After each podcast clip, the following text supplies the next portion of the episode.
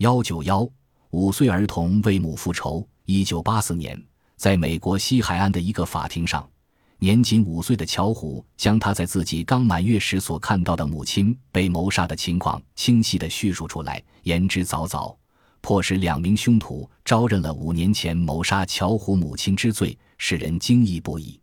原来，小乔胡才出生一个月，父亲便去世。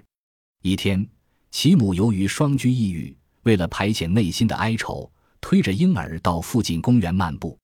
当他沿着花径进入树林茂密的林荫道时，林丛中突然跳出两个彪形大汉。他们掠去提包后，又抽出匕首，在他身上捅了两刀。乔胡的母亲当即毙命。当凶徒最后扯下他颈上的钻石项链和到乔胡手腕上去拿金饰时，小乔胡瞪着双眼，大声啼哭。两凶徒只好撇下婴儿，仓促引入林中，逃之夭夭。但只间五年过去，小乔胡在叔父的抚养下长大。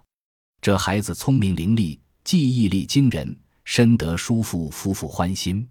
一次，叔父夫妇带小乔胡到百货大楼购物，突然，小乔胡挣脱叔父的手，冲到一个大个子顾客面前，咬着大个子的手乱踢乱摔，并拼命大叫大嚷：“杀母亲的就是他，就是他！”叔父以为小乔胡疯了。扯开小乔胡，正要向大个子致歉，不料发现了大个子脸上惊恐的神色，也怀疑起来。叔父夫妇于是马上赶去警署报告。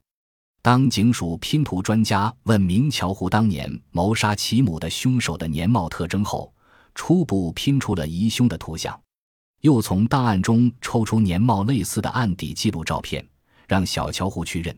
小乔胡很快就从照片中认出谋杀他母亲的凶犯来。警署立即传讯了小乔胡指认的两个疑凶，他们原来是期满释放犯。一经审讯，两凶徒果然供认不讳，情节和小乔胡的指控大致一样。小乔胡是记忆超长的天才儿童，还是具有特异功能？目前还弄不清楚。